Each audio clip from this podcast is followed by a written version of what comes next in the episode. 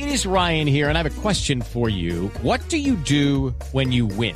Like, are you a fist pumper? a woohooer, a hand clapper, a high fiver. I kind of like the high five, but if you want to hone in on those winning moves, check out Chumba Casino. At ChumbaCasino.com, choose from hundreds of social casino style games for your chance to redeem serious cash prizes. There are new game releases weekly, plus free daily bonuses. So don't wait. Start having the most fun ever at ChumbaCasino.com. No purchase necessary. BGW. Void were prohibited by law. See terms and conditions. 18 plus. El doctor Víctor Salamanca, que además tiene una combinación maravillosa porque es psiquiatra y es psicoanalista.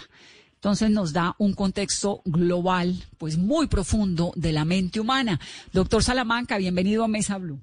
Gracias por la invitación, Vanessa. Pues vamos a tratar de, dar algunos elementos que puedan ser útiles, útiles y prácticos para el momento tan difícil por el cual estamos pasando. Estamos todos muy, muy angustiados, ¿no? Con esto de, de la incertidumbre.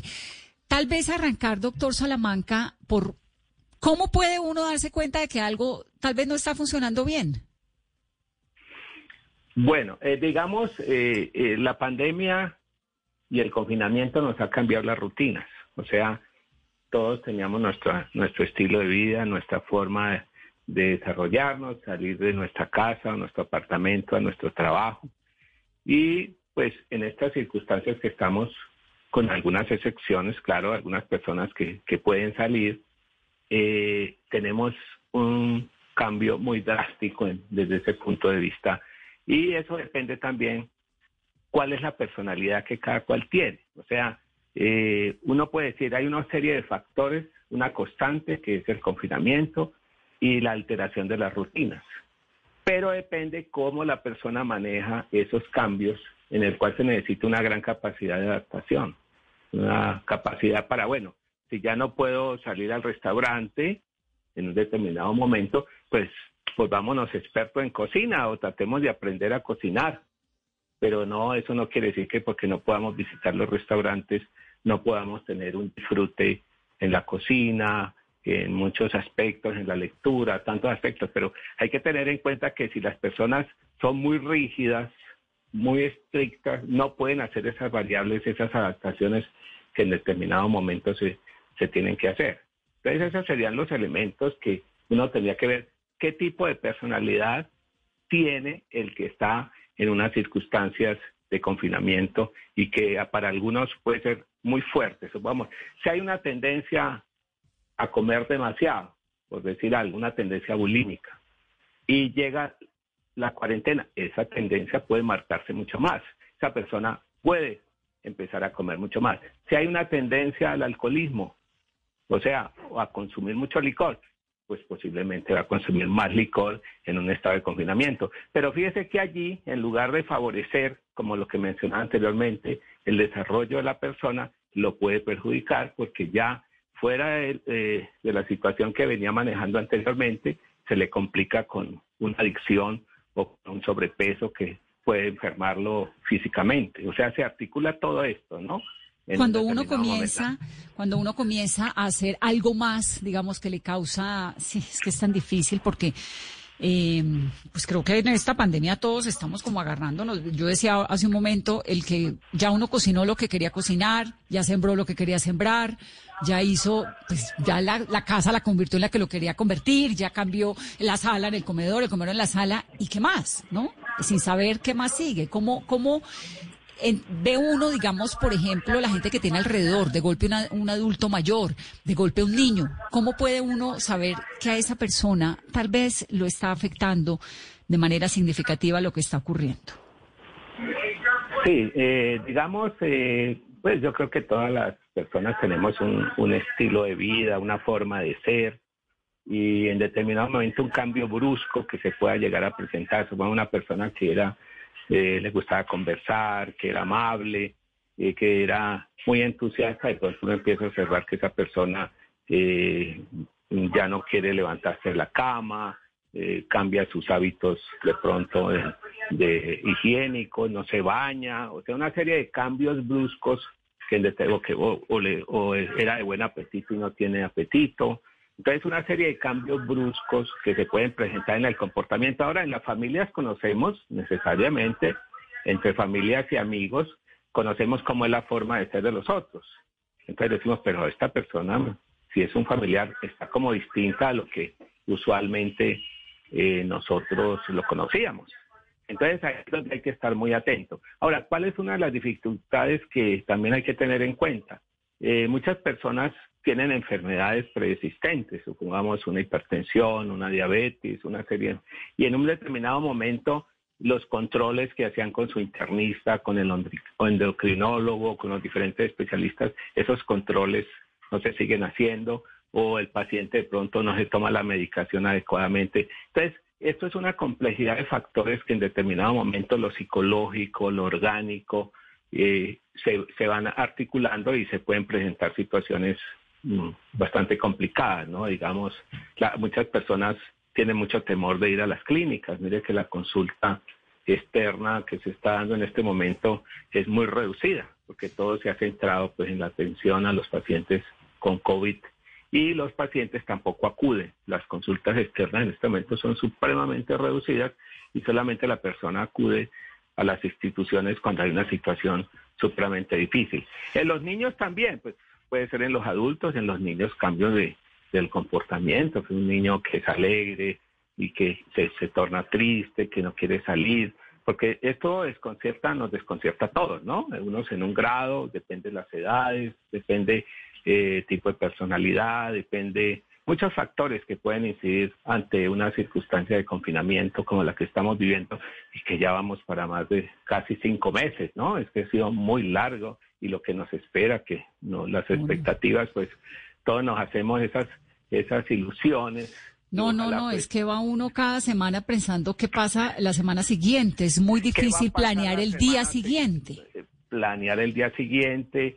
Y bueno, pues los que tenemos ya desde antes algunas eh, actividades que nos gustan y porque digamos, el que no tiene el hábito de leer, pues ¿cómo le vamos a decir que lea? Si no, eso no se va a lograr en el confinamiento, pero el que tiene el hábito de la lectura o que le guste el cine, en esos momentos pues va a disfrutar mucho de esa oportunidad dentro de lo difícil de poder leer unas buenas novelas, de ver unas buenas películas y puede incrementar muchas cosas de su acervo cultural en determinado momento.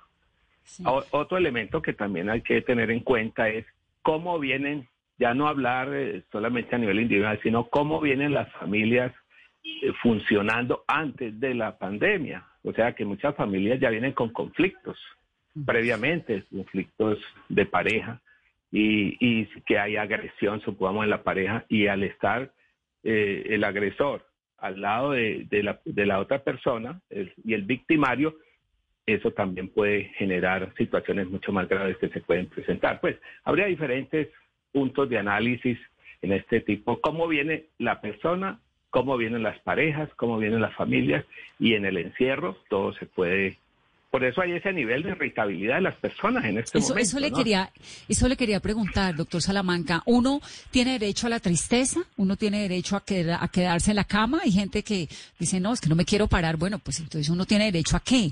A la irritabilidad. Tiene uno derecho a ponerse un día furioso y, agarrarse con el mundo y detestar el episodio que estamos viviendo y al día siguiente ver cómo arranco siguiendo.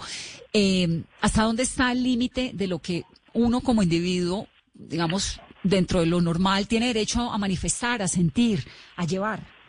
Sí, sí, digamos, siempre hacer mucha claridad de que la tristeza es un estado de ánimo, pues que eh, pues, está en todos los seres humanos, todos tenemos etapas de tristeza, y el que no diga que no, pues es que no los percibe, no, no se da cuenta de lo que le está pasando interiormente.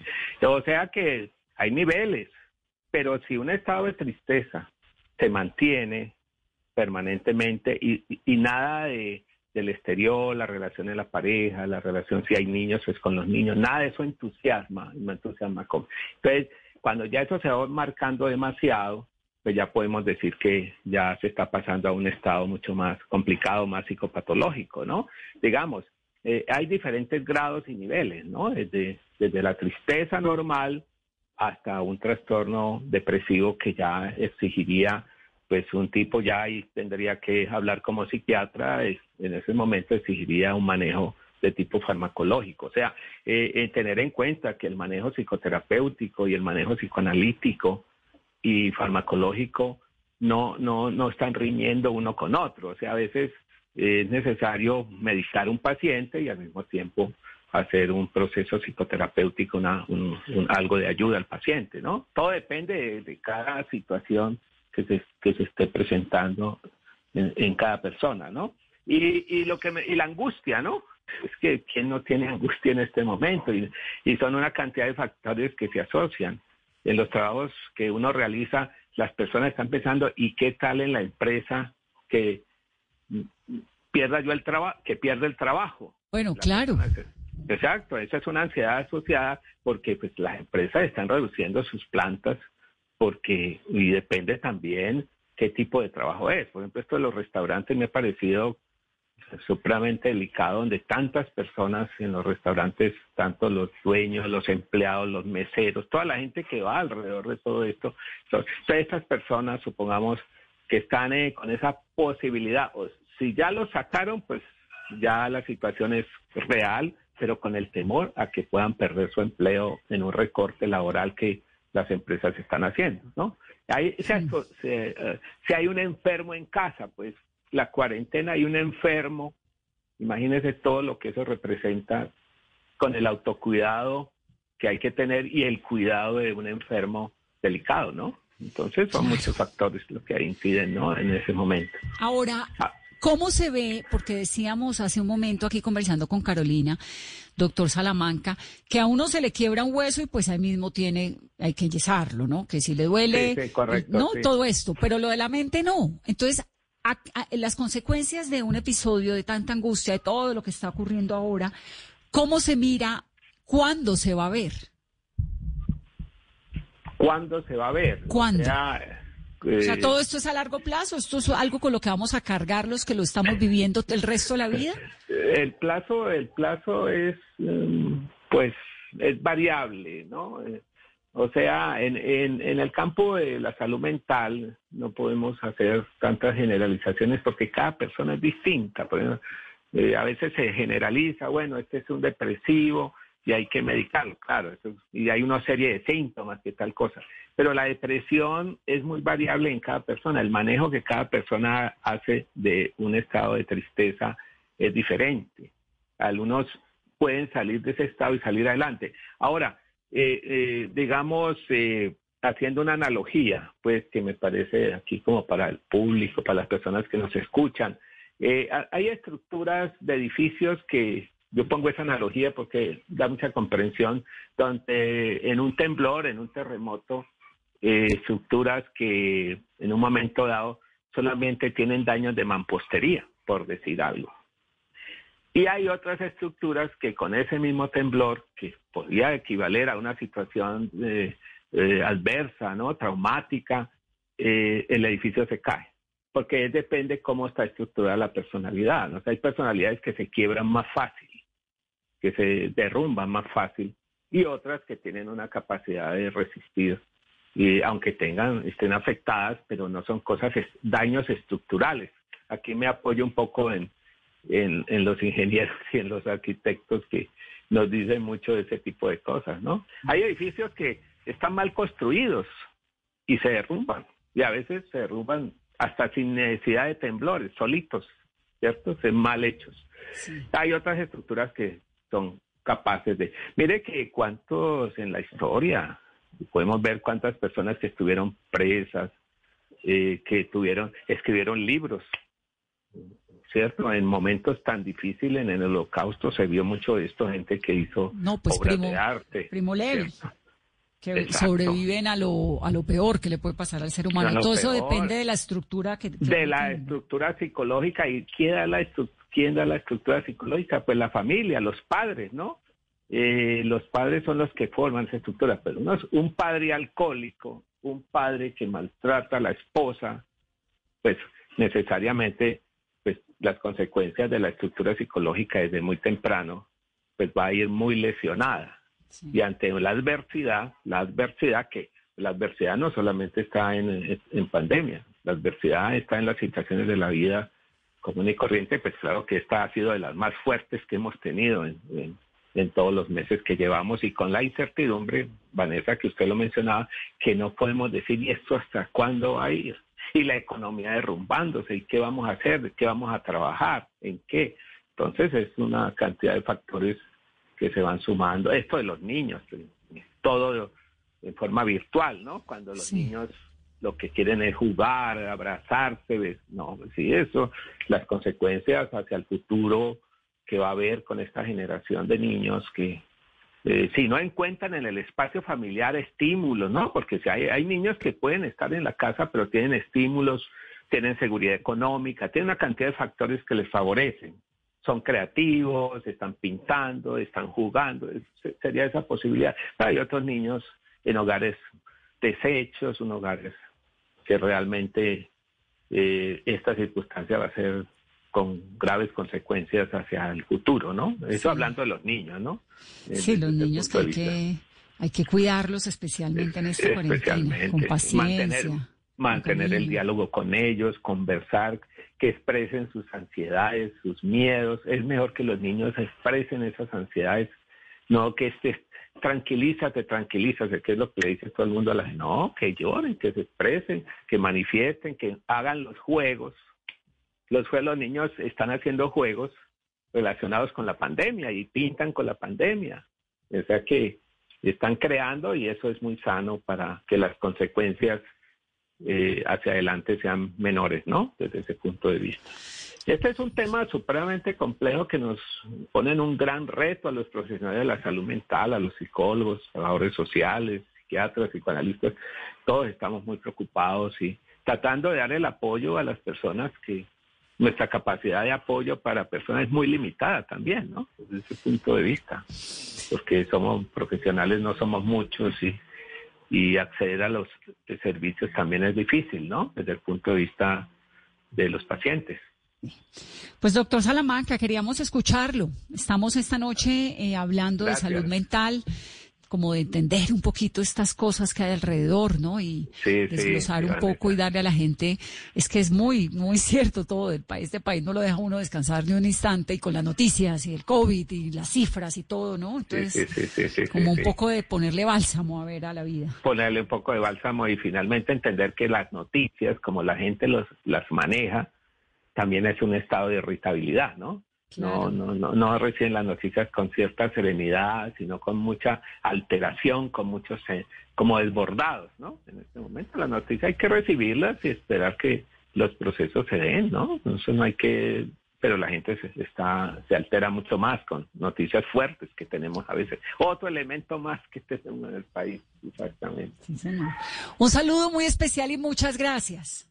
Con mucho gusto, Vanessa. Eh, Esperemos a ver si algunos elementos puedan haber clarificado dentro de la complejidad del tema. No tengo la más mínima duda. Gracias, doctor Salamanca. Es Víctor Salamanca, que es psicoanalista y es psiquiatra. Hey guys, it is Ryan. I'm not sure if you know this about me, but I'm a bit of a fun fanatic when I can. I like to work, but I like fun too. It's a thing. And now the truth is out there. I can tell you about my favorite place to have fun. Chumba Casino. They have hundreds of social casino style games to choose from with new games released each week. You can play for free anytime, anywhere. And each day brings a new chance to collect daily bonuses. So join me in the fun. Sign up now at ChumbaCasino.com. No purchase necessary. BGW. Void were prohibited by law. See terms and conditions. 18 plus.